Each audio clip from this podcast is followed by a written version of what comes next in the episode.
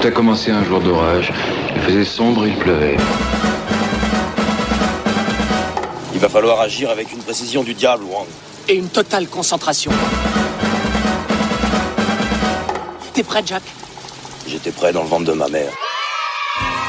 Bienvenue à la fête, camarades C'est l'heure de faire jouer ma tête cracheuse de plomb. Alors il va falloir faire vite. Vite, vite.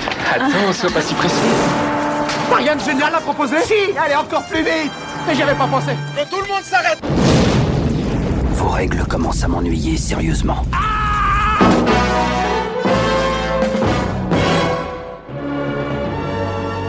Bonjour à tous et bienvenue dans Retour à l'écran express, notre formule plus courte et sans mes petits camarades. Et pour cet épisode, moi, Tib, j'ai choisi de vous parler de ce brillant film de guerre sorti en 1977 avec James Coburn et réalisé par le grand mais très décrié Sam Peckinpah. Je veux bien sûr parler de Croix de fer. Le front russe, 1943. Une armée allemande en déroute. Un vieux soldat allemand qui a perdu toutes ses illusions, mais bien décidé à garder ses hommes en vie. Un officier prussien prêt à toutes les bassesses pour obtenir la croix de fer, malgré sa lâcheté. Voici les ingrédients de cette fresque guerrière historique. En ce siècle de grande guerre, aucune ne peut être comparée à l'affrontement gigantesque qui opposa l'Allemagne nazie à la Russie soviétique. Une lutte impitoyable qui fit trembler le monde. Seule la caméra de Sam Peckinpah était capable de la faire revivre à l'écran. Voici le nouveau chef-d'œuvre de Sam Peckinpah, Croix de fer. Pourquoi y tenez-vous à ce point-là? Sam Peckinpah oppose la soif de gagner des médailles au véritable courage. C'est un vulgaire bout de ferraille sans aucune valeur. Il n'est pas sans valeur pour moi. Cette fois, c'est pas un vague type du parti. Il ne vit pas dans le même monde que nous. Mais s'il est dans le mien et jusqu'au cou. Peckinpah est un réalisateur américain qui fait ses armes d'abord à la télé et il obtient ensuite une certaine notoriété au cinéma en réalisant notamment Major Dundee avec Charlton Heston. Mais c'est surtout La Horde Sauvage en 1969, un western ultra-violent et jubilatoire qu'il consacre et lui ouvre les portes d'Hollywood. Il tourne ensuite le thriller Les Chiens de paille avec Dustin Hoffman, puis le film d'action Guet-apens avec Steve McQueen, d'après un scénario de Walter Hill, qui seront tous deux de vrais succès commerciaux. Malheureusement, il enchaîne ensuite les mauvais revers, tout d'abord avec Apportez-moi la tête d'Alfredo Garcia, son film sûrement le plus torturé, puis un western très personnel, peut-être trop personnel, qui créera la polémique sur la relation amicale entre les deux héros dans Pat Garrett et Billy the Kid avec Bob Dylan et Coburn. Et enfin, en 1975, il finit de se mettre à dos la société de production United Artists avec la contre-performance de son tueur d'élite, un film d'action avec James Caan. Vous n'avez aucune idée de ce qu'est la vie sous une dictature. Non, sans doute.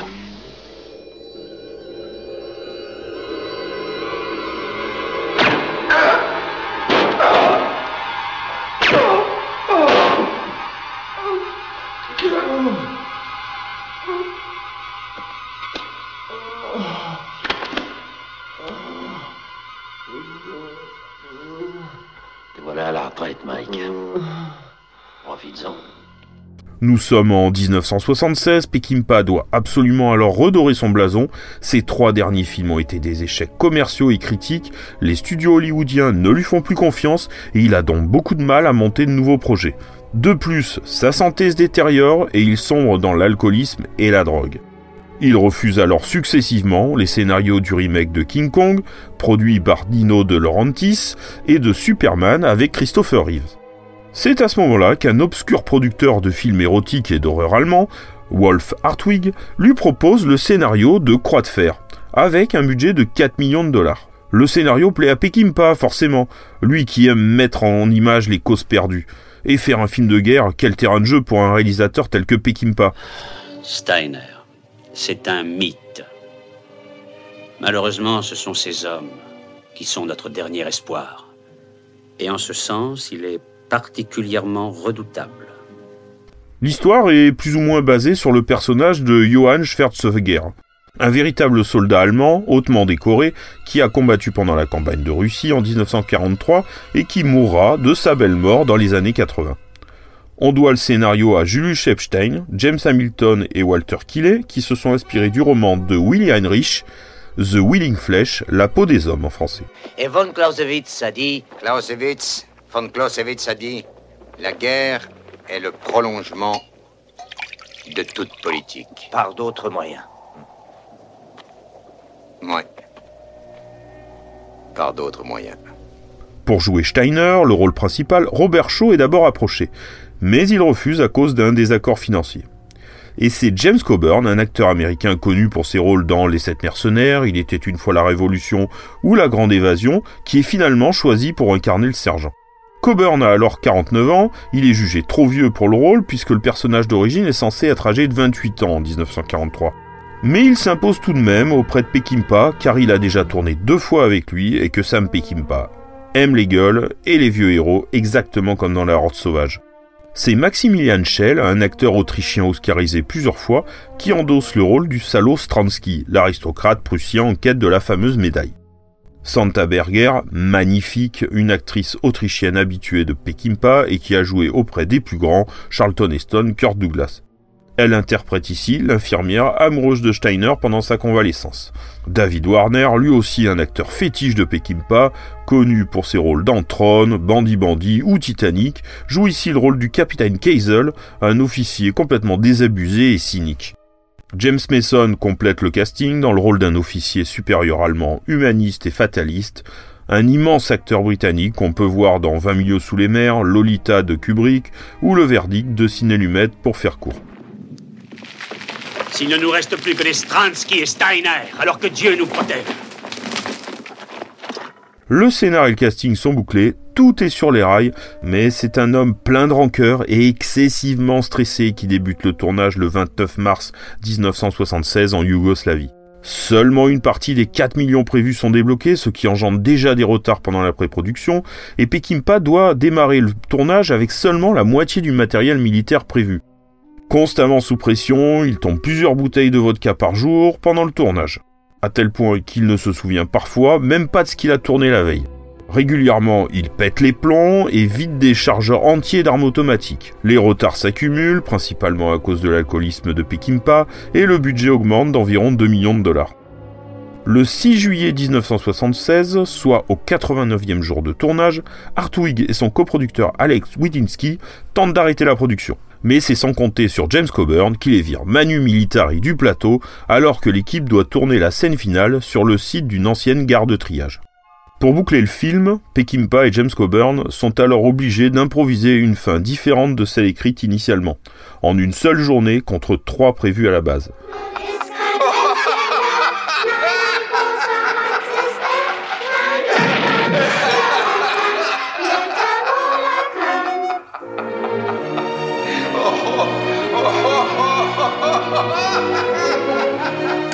Pendant le montage, Pekimpa dort très peu, consomme alcool et cocaïne de façon excessive et mettra 5 semaines avant d'obtenir un résultat qui lui convienne à lui comme au producteur.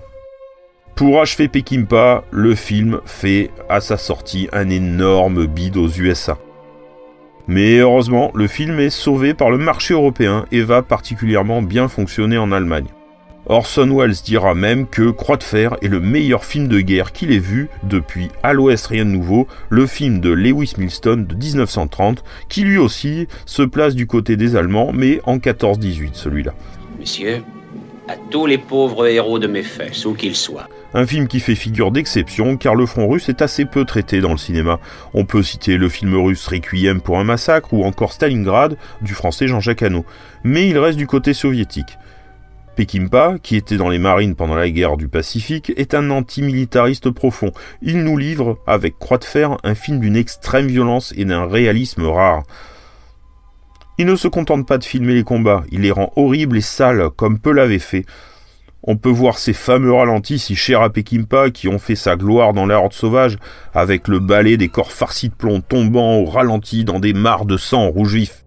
Avec ce film, Peckinpah change le visage de la guerre au cinéma, et même Kubrick avec Full Metal Jacket ou Platoon d'Oliver Stone n'en réchapperont.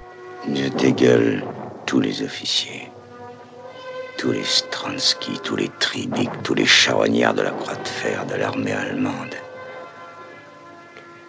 Vous vous rendez compte de ce que vous venez de dire?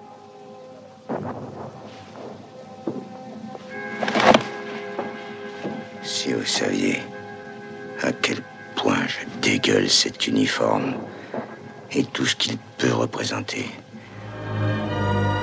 Le film enchaîne comme ça, des passages lents et d'autres plus rapides, avec parfois des explosions successives et quasi omniprésentes, créant une tension permanente et interrompant constamment les dialogues comme si la guerre était un personnage et lorsqu'elle parle, on l'écoute. Mais la guerre n'est qu'un prétexte pour parler aussi de la lutte des classes concrétisée par ce Steiner hautement décoré et issu des masses laborieuses, opposé à cet officier aristocrate, une catégorie que Peckinpah déteste autant que les politiques.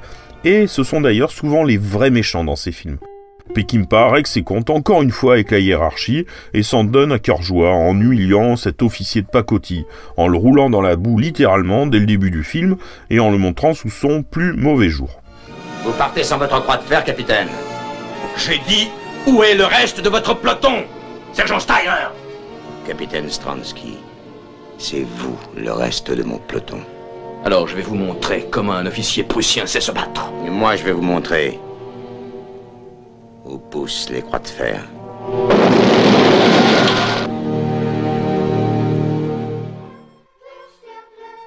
Peckinpah crée un malaise en commençant le film par une comptine d'enfants mis en alternance avec une marche militaire illustrant des images d'archives d'Hitler, de combats, de camps de concentration ainsi que des jeunesses hitlériennes.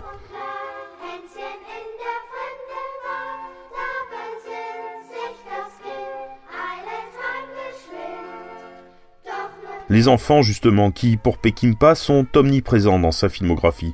Ils font le mal de manière innocente, comme ce groupe de gamins qui brûlent un scorpion dans la horde sauvage, ou cet enfant soldat que Steiner, justement, sauve. Difficile aussi de ne pas y voir un clin d'œil au film de Tarkovsky, L'enfance d'Ivan. Cet enfant d'ailleurs qui est le seul russe à visage humain qui parle car tous les autres ennemis du film, mis à part les femmes soldats, sont réduits à un ennemi silencieux et anonyme.